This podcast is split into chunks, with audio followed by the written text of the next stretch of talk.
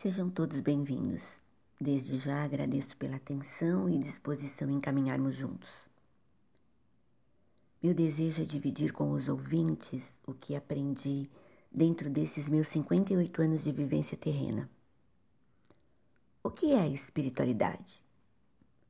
A espiritualidade pode não estar ligada a uma vivência religiosa. Pessoas podem seguir uma religião e não se tornarem espiritualizadas. Outras podem ser espiritualizadas e não seguir nenhuma religião. Eu conheço uma pessoa que não acredita em nada em que a ciência não possa comprovar. Se diz ateu e tudo que possui conseguiu por seus próprios méritos. No entanto, ele ajuda 60 famílias com cestas básicas.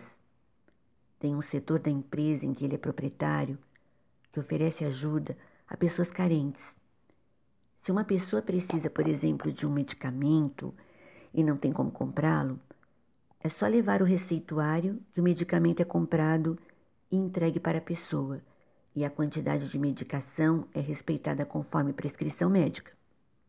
Ou seja, a pessoa terá o medicamento necessário para o tempo de seu tratamento. Uma vez eu li, não me lembro onde e nem quem escreveu eu não sou muito boa para isso. A espiritualidade é para a sua alma aquilo que o alimento é para o seu corpo. Fecha aspas. A espiritualidade é o fortificante da alma. Sendo assim, trabalhar a espiritualidade requer disponibilidade e imparcialidade, religiosa ou filosófica. E o que desperta a sua espiritualidade? Eu ouço músicas que elevem a minha autoestima e aumentem a minha frequência energética. Procuro proferir palavras de alto valor positivo. Danço, faço caminhadas, pratico meditação, mas principalmente procuro sempre que posso exercer a caridade. Chico Xavier e Mahatma Gandhi diziam que a espiritualidade é amor. Concordo plenamente com os mestres. Espiritualidade para mim é divina. Espiritualidade é desapego. É apenas confiar, aceitar e ser grato. Eu disse aceitar e não se acomodar. Espiritualidade é aquilo que produz no ser humano uma mudança interior. Isso quem diz não sou eu não, é Dalai Lama. Sua reforma íntima ou a autotransformação se faz necessária através da espiritualidade. Uma espiritualidade desperta faz você feliz e você, sendo feliz, melhora a, vida, a sua vida e a vida das pessoas que estão ao seu redor.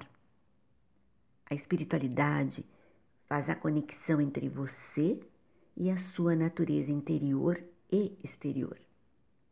E para você? O que é espiritualidade? A oração de São Francisco é a demonstração do que é a verdadeira espiritualidade e é assim que termina a nossa caminhada de hoje. Gratidão pela companhia. Senhor, fazei de mim um instrumento de vossa paz. Onde há ódio, que eu leve o amor.